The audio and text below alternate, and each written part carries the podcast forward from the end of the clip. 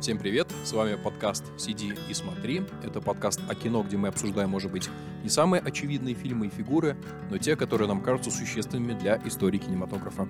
Наши выпуски проходят в блиц-формате до 35 минут и чаще всего с участием приглашенного гостя. Но иногда в студии сидим только мы вдвоем, Роман Волынский и Илья Верхоглядов.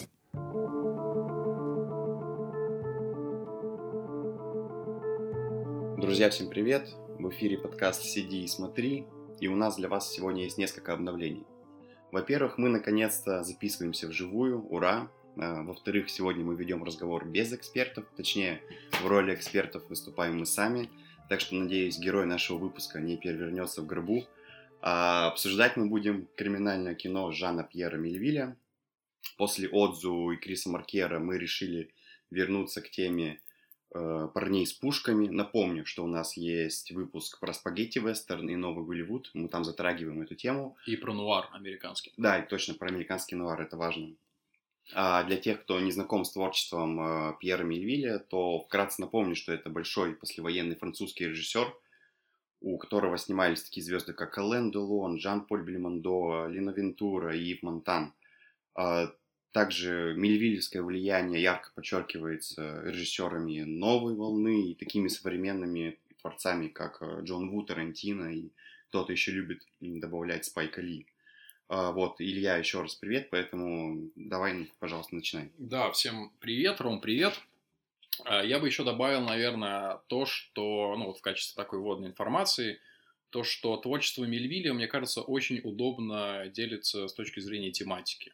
То есть, условно говоря, есть фильмы, которые посвящены войне, в частности, а, оккупационной Франции в первую очередь, потому что известно, что Мельвиль сам был участником сопротивления, и у него был фронтовой опыт, и, конечно, ему есть что рассказать в этом плане.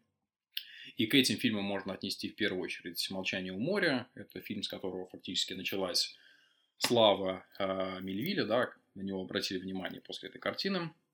Дальше это фильм э, «Леон Морен. Священник» с Жаном Полем Бельмондо. А, и это фильм, который снят уже ближе к концу его а, карьеры. Это фильм «Армия теней», который как раз, собственно, посвящен а, героям французского сопротивления. И есть, соответственно, второй тематический блок, о котором мы сегодня с Ромой будем в большей степени говорить. Это гангстерское кино или криминальное кино. Криминальное, наверное, даже более точное слово. И э, здесь нужно вот какую сделать важную оговорку. А, мне кажется, что а, в критике есть такой, э, такой соблазн да, по инерции именовать нуаром все то, что было как-то вдохновлено, вдохновлено в свое время американскими фильмами. И, а, понятное дело, что Мельвиль, как и остальные французские режиссеры, они в свое время очень по много сидели в синематеке, они отсматривали довоенное американское кино, они очень вдохновлялись нуарами. И понятное дело, что какие-то переклички можно найти, и тем не менее, все-таки мне кажется, что это недостаточное основание именовать все, что делал, в частности, Мельвиль, нуаром. Вот Рома упомянул, что мы э, в свое время делали выпуск про нуар. Э, и, кстати, обязательно прослушайте его, если вдруг вы этого еще не сделали. Э, и вот там мы выделяли как стилистические, так и жанровые черты этого жанра, этих, этих фильмов, скорее. С точки зрения стиля, понятно, да, это, это использование такого очень контрастного изображения, где используется такое доминантное количество тени, где света очень мало. Это также использование каких-то острых ракурсов, да, которые передают, передают какое-то такое измененное состояние действительности, состояние сознания, которые передают ощущение тревоги и так далее. Голландских углов. Голландские углы, да, вот как раз особенно они очень актуальны в разговоре были о, о Борсоне Уэллсе. Ну и есть, соответственно, ряд каких-то чисто сюжетных особенностей, да, то есть это фигура фан-фаталь роковой женщины, это всегда выбор э, такого урбанистического ночного пространства, это использование закадрового голоса, это очень часто фигура постоянных флешбеков, да, то есть когда мы уже знаем, что что-то плохое произошло, да, и это придает всей ситуации какой-то безысходности. Вот. И все эти черты, они создают как бы феномен нуара. И видно, что Мельвиль все-таки от этих вещей отказывается, даже от самых таких важных черт. В первую очередь, вот как я сказал, была фигура фан-фаталь, роковой женщины. У Мельвиля нету фан-фаталь, у него это чисто мужской мир. Вот в фильме а «Красный круг», если не ошибаюсь, вообще, вообще, да. вообще нету женских персонажей. И второе, как я сказал, э, Нуару было важно погружать действия в какие-то очень темные пространства, где очень много тени, где очень много сокрытого того, что зритель не может разглядеть. Это тоже придает тревоги. У Мельвиля тоже такого нет. У него, хотя есть, безусловно, ночные сцены, но они происходят все время на очень освещенных территориях, или вовсе действие происходит во время дневного света. Соответственно, у него очень хорошо освещено пространство кадра, да, как передний, как и задний план. Это тоже важный отход от стилистики нуара, да, то есть он пытался делать какие-то чисто свои криминальные фильмы со своими фишками и стилистическими, и сюжетными. А вот что это за фишками? За фишки вот мы сейчас с Ромой постараемся обрисовать в течение нашего сегодняшнего выпуска. В общем, предлагаю... Да, Илья, я вот, наверное, сразу же допомню. Ты, во-первых, сказал то, что в нуаре Э, в основ, ну, основным пространством это был ночной урбанистический город. Эм, у Мельвиля, ну, во-первых, это Париж, а, а во-вторых, это такое антисептичное, холодное пространство. Вот если рассматривать э, Делоновскую трилогию, я напомню, это фильмы «Самурай», э, «Красный круг» и «Полицейский», ну, «Шпик», иной раз называют этот фильм. Вот, это, это действительно ничего общего с какой-то игрой света тени вообще не имеет. И более того, ты сказал про э, фигуру флэшбэков. Э, в Делоновской трилогии, по-моему, вообще у главных героев нет никакого прошлого. Это, это прям существенно. Я это заметил, это ну, существенное различие в том смысле, что в классических нуарах прошлое как бы все время настигает главного героя. Она его всем преследует, берет в капкан. У, у Мивиля же такого вообще нет. То есть его герой без прошлого – Э, я напомню, как начинается фильм «Красный круг». Э, Делон выходит из тюрьмы, и это все, что мы о нем знаем. То есть мы знаем то, что главный герой отсидел в тюрьме. Все, все его прошлое на этом заканчивается. А, ну, извини, сразу перебью. Мне кажется, здесь сразу можно сказать, что, в принципе, вот это отсутствие прошлого, оно работает на какую-то депсихологизацию героев. Мне кажется, это тоже очень важный мотив э, вот именно в сюжетах Мельвиля. Да, у главных героев э, никакой психологии нет. Это особенно, ладно, сейчас надо сделать все-таки оговорку. Мы, наверное, в первую очередь с тобой говорим о Делоновской трилогии. О Делоновской трилогии, но мне кажется, она характеризует, в принципе, его все гангстерское кино. Э, здесь я тоже думаю, уместно э, назвать, что это за фильмы. Мы уже упоминали фильм «Стукач», где играет Бельмондо. Это еще фильм «Второе дыхание», где главную роль исполняет Лина Вентура, актер, который, в общем, неоднократно снимался у Мельвиля. И, наверное, Бог-прожигатель, хотя сам э, режиссер считал это комедией нравов, то есть это что-то на стыке, наверное, какой-то такой полукомедии ироничной и вот такого гангстерского кино. Если продолжать вот линию рассуждения о том, ну, чем же все-таки фильмы, ну, чем же поздние фильмы Мельвиля отличаются от ранних гангстерских фильмов, то вот художественный критик э, Андрей Фоменко с которым мы делали выпуск а, про, про... Бунюэля и сюрреализм. И сюрреализм, да. А, он предлагает рассматривать э, творчество Мельвиля, именно позднее творчество Мельвиля, э, проводя параллели с, э, с художественной работой Дональда Джада. Дональда Джада – это минималист, художник, и он вспоминает его специфические объекты. Я напомню, это такие э, металлические стопки, которые расположены равноудаленно друг от друга и он э, в разговоре, ну, и он, описывая эти специфические объекты, э, намекает на то, что э, для Дональда Джада было важно передать именно э, как бы физическое присутствие этих предметов, этих объектов. То же самое он говорит, и важно для Мельвиля э, именно подчеркнуть э, принадлежность сюжету э, к самому себе. То есть, грубо говоря, кроме сюжета в фильмах Мельвиля ничего нет. То есть нет ни психологии, нет ни какого-то других, ну, каких-то других символических пластов, срезов. Ну, то есть нет отвлекающих факторов от какого чистого рассказа, грубо да. говоря, да, то есть никакой сложной психологии. И, кстати, продолжая эту тему, помимо того, что у героев нету предыстории, у них еще подчеркнута антиэкспрессивная манера игры. Это, в принципе, было очень характерно для французского кино середины прошлого века. Здесь уместно вспомнить и Брессона, и того же Гадара, может быть, более позднего образца они все, и, да и в принципе не только французское кино, пожалуйста, если вспомнить и фильмы Рамио Фасбиндера или Антониони, они очень тяготели к такой как бы подчеркнуто безэмоциональной игре. Потому что все эмоциональные вот какие-то штрихи, они должны создаваться не за счет актерской игры, якобы это очень просто, а за счет каких-то других фишек. Вот. Но, а у Мельвиля все-таки это хладнокровный мужской мир. Там, в принципе, это место, где ну, ты не должен проявлять эмоции, грубо говоря. Ты должен быть очень расчетлив, очень хладнокровен, ты должен быть героем действия.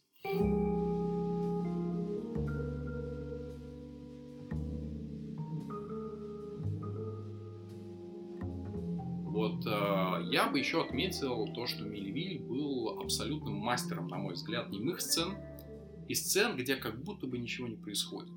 Э, здесь можно перечислять э, очень много примеров. Наверное, самый яркий из них это кульминационная сцена из фильма «Красный круг». Это абсолютно шедевр, мне кажется, криминального жанра с тем же Делоном и Ивом Монтаном. Это сцена ограбления, надо Сцена ограбления, напомнить. да, которая длится где-то минут 30 минимум, где mm. не произнесено ни одного слова. Это, и сцена при этом, которую ты наблюдаешь в полном напряжении. А, и мне кажется, это, это, вот, это очень характерно, и это, мне кажется, большой отход именно от нуара и, в принципе, от гангстерского кино в каком-то таком традиционном виде. Да, э, особенность этой сцены, я напомню, и вдруг кто смотрел, но забыл, то, что фактическое время идет синхронно фабульному. То есть мы как будто бы начинаем переживать вот каждое действие, каждое вот это вот криминальное, мошеннический какой-то жест вместе с главными героями. И тут э, на самом деле уместно сравнить э, сцену ограбления э, с ранним, с более ранним фильмом Левиля, э, э, которая есть э, во втором дыхании, да, точно.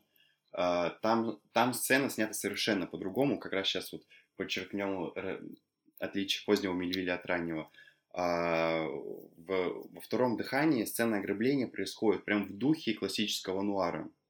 Там сталкиваются машины, там происходит какая-то шоковая эстетика, выстреливают в головы бедным полицейским. И вот этот быстрый монтаж, это полная противоположность тому, что происходит в Красном Круге. Ну вот и продолжаю эту тему, того, о чем Рома говорил, да, то есть совпадение полного фактического времени, времени фабульного, да, то есть, ну, то есть имеется в виду, что обычно кино очень любит нарезать время, да, то есть, условно говоря, погоня в реальном мире занимает 30 минут, а кино это ужимает до 2 минут.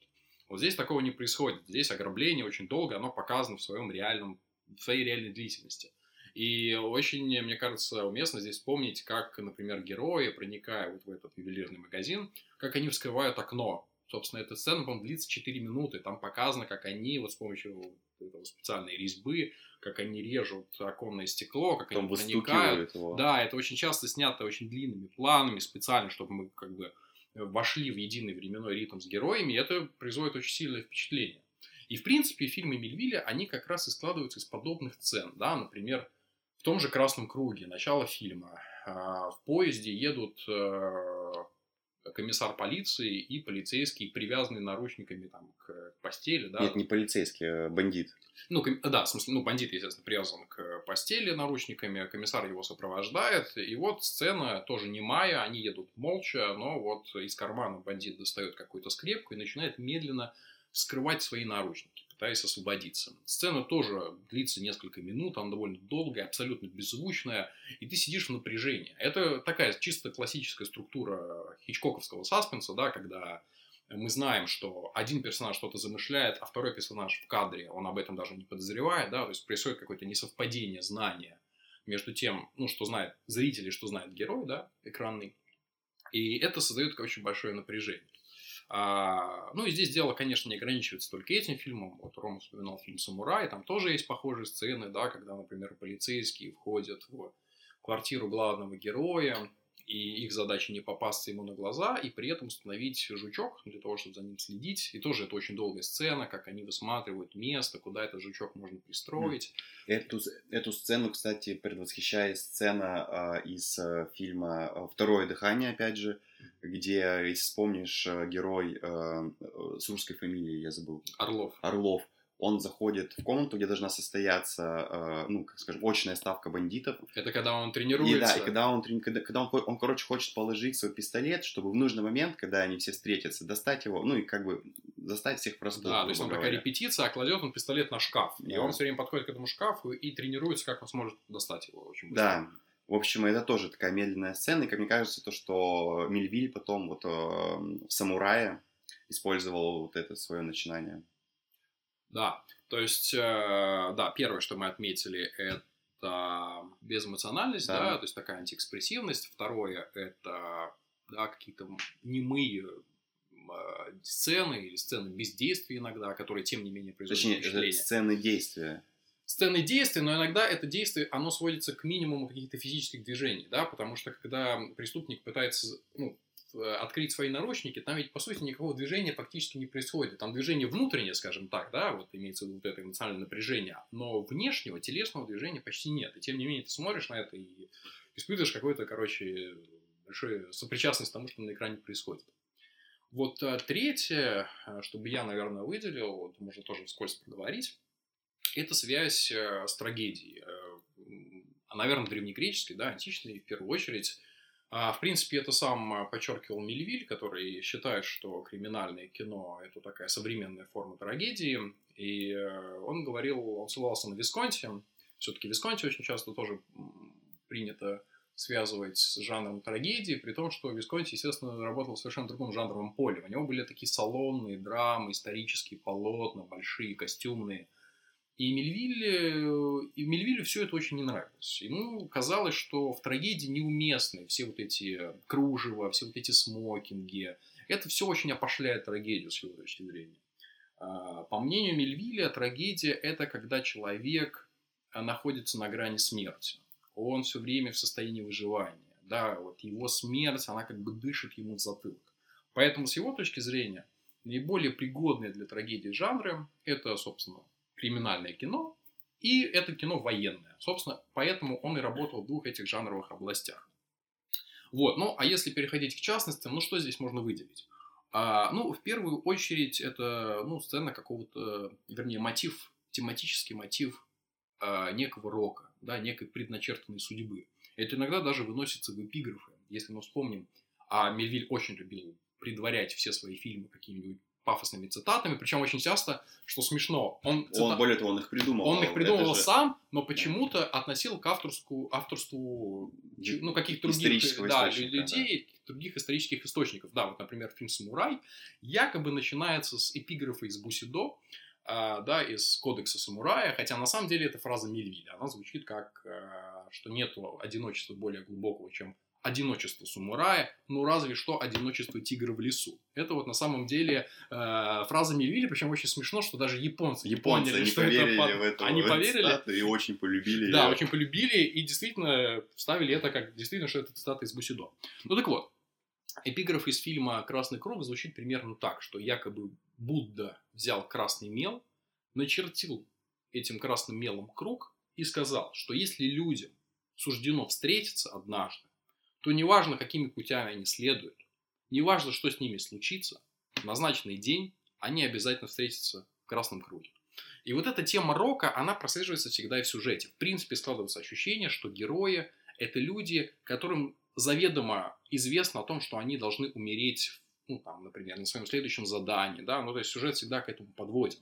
И это очень часто приводит к красивым сценам по-настоящему, когда герой красиво умирает. Ну и второе, это может быть более частный какой-то сюжетный мотив, это несовпадение намерения и результата своего действия. Ну, то есть, условно говоря, если мы вспомним миф об Эдипе, Эдип ведь убил своего отца, думая, что перед ним какой-то незнакомый бродяга. То есть он убивал бродягу, но оказалось, что он убил отца. То есть он не понимает смысл своих действий. И у Мельвиля на самом деле тоже прослеживается вот эта жанровая структура. В частности, если мы вспомним фильм «Стукач», там одна из сюжетных линий сводится к тому, что герой подозревает э, в своем друге предателя, и он нанимает киллера, чтобы убрать этого человека. Но в какой-то момент э, он понимает, что этот друг не предатель, он действительно друг, а киллер-то уже, собственно, едет на задание. Да, и там основная интрига, собственно, успеет ли он ну, как бы предупредить своего товарища или как-то отменить свой заказ, скажем так, и так далее. То есть здесь происходит то же самое. Герой думал, что он а, нанимает киллера для предателя, а оказалось, что он на самом деле готовит западню для своего друга. Здесь тоже происходит вот это самое несовпадение между своим намерением и результатом.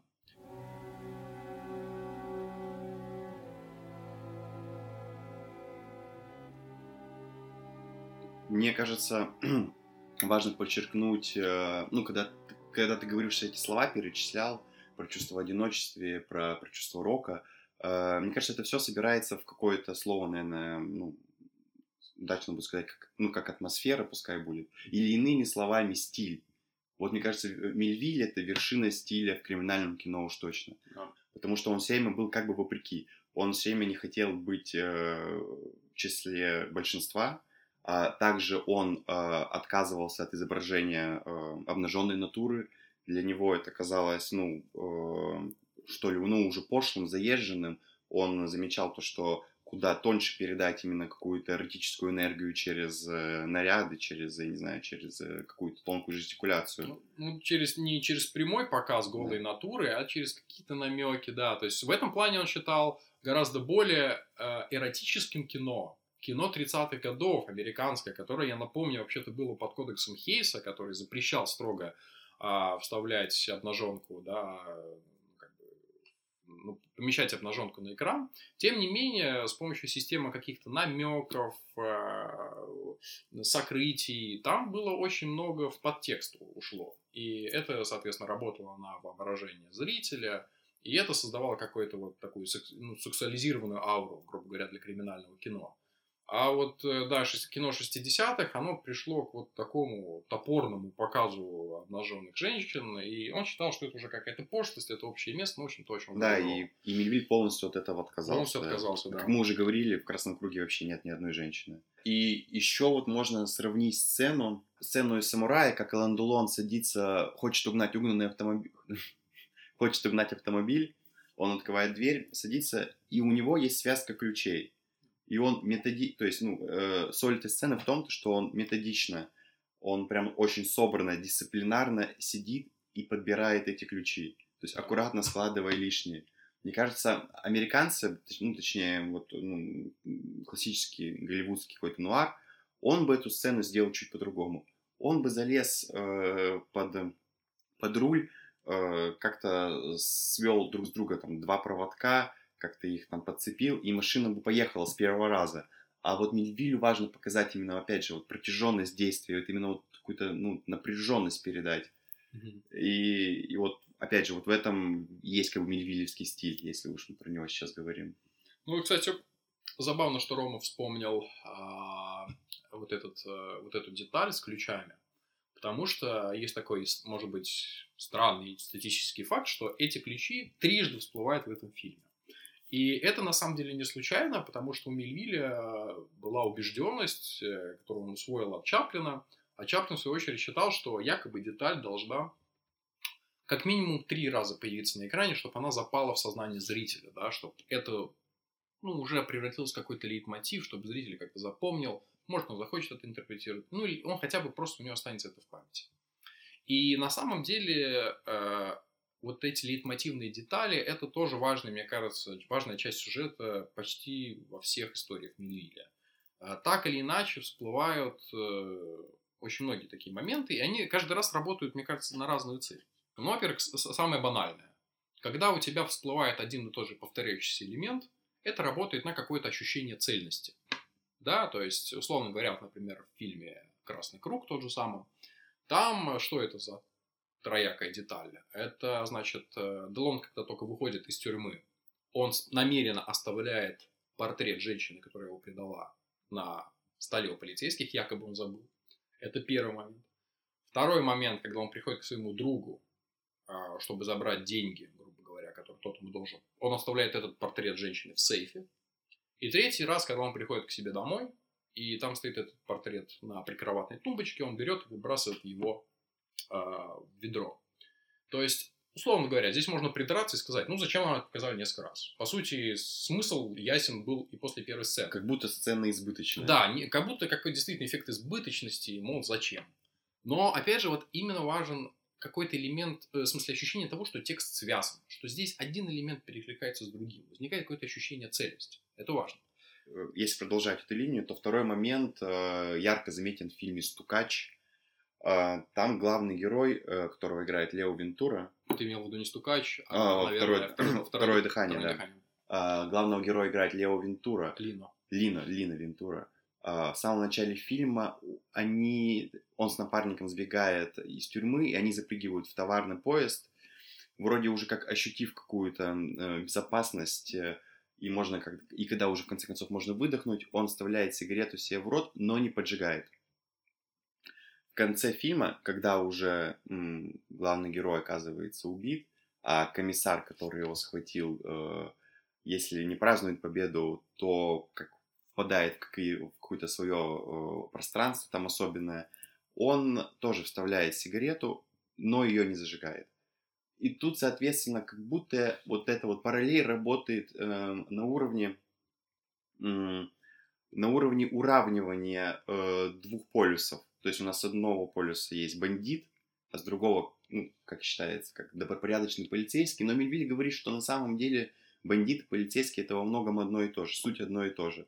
То, что их э, черты характера не так уж и отличаются, а во многом даже бандит будет честнее и э, ну, справедливее комиссара, как это, собственно, и показано во втором дыхании. Да, ну то есть возникает какое-то тождество между преступным миром и миром порядка. И, кстати, забавно, я вспомнил, что в книжке как раз вот разговор с Мельвилем, а Мельвиль э, даже объяснял, собственно, что э, что его поразило очень сильно во время оккупации и военное время, это то, что на стороне гестапо работали как бывшие полицейские, так и бывшие преступники. Да? То есть это люди, которые раньше были по разную сторону баррикад. Здесь вдруг э, и те, и другие показали свою мелочную, э, малодушную, трусливую натуру предательскую, и вот оказались вот на стороне врага, на стороне нациста. И это просто говорит очень плохо и об одних, и о других. Да? То есть, грубо говоря, в фильмах Мельвилля нету хороших и плохих. Там все в той или иной степени грешные и виновны. Вот, ну и если а, завершать эту идею, вернее, эту тему с лейтмотивами, а, мне еще один лейтмотив бросился в глаза. А, он касается фильма «Самурай». А, и там вот какая странная вещь. А, собственно, главный герой в исполнении Ален Делона, он за весь фильм совершает только два убийства. И эти убийства сняты подчеркнуто одинаково. Да, то есть там дается крупный план пистолета в профиль, несколько раз э, дается нажатие на курка, то есть и, собственно, падающее тело. Это подчеркнуто одинаковая репрезентация. На самом деле это довольно странный выбор да, к показу убийств, потому что все-таки в криминальных фильмах обычно убийство это как бы такой, ну сейчас может немножко цинично прозвучит, но все-таки это какой аттракцион, это экшн-сцена. А экшн-сцены, они все-таки должны быть разнообразны, не одинаково сделаны, потому что, да, чтобы зритель как-то испытал какое-то удивление, чтобы был какой-то эффект неожиданности. Вот, к примеру, мы вспоминали сцену из «Стукача», ой, точнее, из, второго, из «Второго дыхания», я опять их перепутал там как раз-таки вот сцены убийства, они каждый раз сняты по-разному, и они каждый раз вызывают шоковый эффект. А да, вот а, то, что а, ты описываешь, это да, совсем противоположная а, вещь. Полная противоположность. И как будто Мельвиль намеренно, он как бы снижает эффект вот этого самого убийства, вот, вот этого самого экшена. И мне так кажется, на самом деле Мельвиль это делал э, намеренно. Он как раз хотел этим самым подчеркнуть, что в его фильмах главное это не традиционные экшн-сцены, не драки, которых, кстати, вообще почти, по-моему, нет. Драк вообще, вообще нету не убийства, которых тоже мало, а именно вот эти минуты долгого напряженного молчания.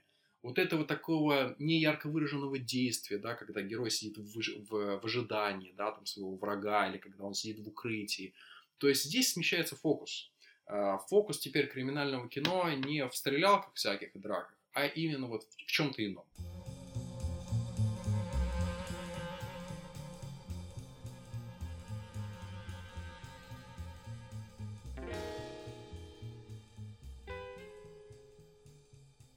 Может быть, вы обратили внимание, что вот во время разговора мы с Ромой все время говорим то о преступниках, то полицейских. Полицейский это очень важная всегда фигура, она не второплановая, она не где-то там, на задворках сюжета. Это один, в общем, из главных действующих лиц, э, который ведь, причем это полицейский с очень цепким умом, всегда очень дотошный, очень въедливый следователь, который следит за героем.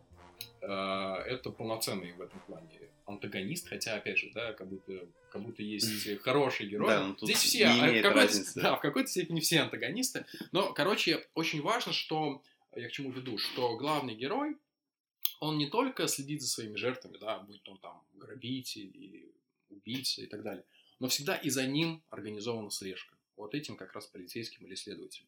И мне кажется, это выводит нас на еще одну такую, может быть, малозаметную, но тоже важную черту Мелиля – а, и ее, наверное, легче всего объяснить на примере фильма «Самурай». Там есть такой момент в начале картины, когда Ален Делон выходит на свое первое задание. Он выходит из своего автомобиля, входит в бар, где, соответственно, находится его жертва, надевает свои белые перчатки. А, это, кстати... И белые перчатки, по-моему, у всех э, бандитов. Да, да, да. Ну, то есть, это вообще... И какие-то кеды еще, если вспомнить, они вот, что в красном круге в полицейском, в полицейском, и в полицейском какие-то, какие кеды из боулинга. Да, да, да. Ну, то есть, э, всегда вот, вот этим вот э, движением, да, надеванием какой-то части одежды подготавливается какая-то сцена разборки всегда. То есть, это такое, такая... Ритуальный элемент. Ритуальный элемент, как действительно. Вот, и, значит, есть момент в этом э, ресторане, когда он выслеживает свою жертву, значит, он выглядывает из э, там, в уборной, по-моему, да, где готовился к преступлению. Вот он откры, э, открывает дверь, камера показывает его крупный план, как он выглядывает оттуда. Дальше нам дан как бы его субъективный план. То есть камера нам показывает, что он видит. И мы видим такую плавную панораму, которая едет слева направо, общий план, как, собственно, как будто он обозревает территорию этого ресторана. Но как только вот этот панорамный план перемещается вправо, вдруг мы видим, что в этом плане уже присутствует а, вот этот Ален Делон. То есть, что произошло? Мы думали, что Ален Делон здесь субъект наблюдения, а под конец оказывается, что он объект наблюдения. То есть, не только он ведет слежку, но и за ним ведут слежку. Важно подчеркнуть, что это в рамках одного плана. А, Делон сначала был как бы а, наблюдателем, то есть как бы хозяином ситуации, а в конце он оказывается жертвой этой самой ситуации, да, и вот это очень, вот это переворачивание какой-то статусов, оно и в дальнейшем будет в криминальных фильмах всплывать, и, наверное, да, хороший пример, это, собственно, разговор Копполы, который, в принципе, посвящен проблематике наблюдения, да, за людьми, прослушки, прослушки шпионажа. шпионажа, да, и там вот эта тема того, что не только ты наблюдаешь за другими людьми, но и ты выступаешь в качестве вот этой жертвы, в качестве объекта слежки, он принципиально важен там, и он тоже там всплывает очень много раз. И вот, в частности, у Мельвили она тоже наблюдается. Мне кажется, это довольно интересно. Это был подкаст «Сиди и смотри». Если у вас есть какие-то вопросы к выпускам или предложения по темам, присылайте их нам на телеграм-канал или в группу ВКонтакте. Называется подкаст «Сиди и смотри». А пока мы с вами прощаемся до следующего раза. Не забывайте сидеть и смотреть хорошее кино. До новых встреч!